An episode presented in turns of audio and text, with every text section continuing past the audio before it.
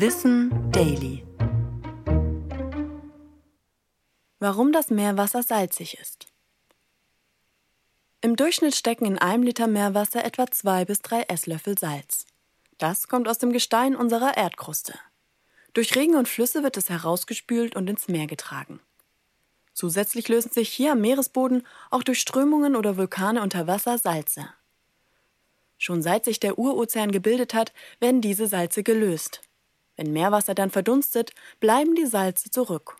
Wo viel Wasser verdunstet, also in warmen Meeresregionen, ist der Salzgehalt besonders hoch.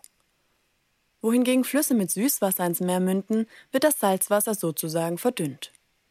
In Flüssen mit dem sogenannten Süßwasser steckt auch Salz, aber so wenig, dass wir es nicht schmecken. Durch die Bewegung kann sich das Salz schlechter lösen und außerdem verdunstet das Wasser hier weniger. Im Flusswasser konzentriert sich das Salz also nicht auf die gleiche Weise wie im Meerwasser. Das gilt auch für Seen, wenn sie in Bewegung sind. Steht ein Gewässer aber sehr, hat salzhaltige Quellen und verdunstet stark, dann kann auch hier die Salzkonzentration steigen. Das kennen wir zum Beispiel vom Toten Meer, das ein Salzgehalt von bis zu 33 Prozent hat.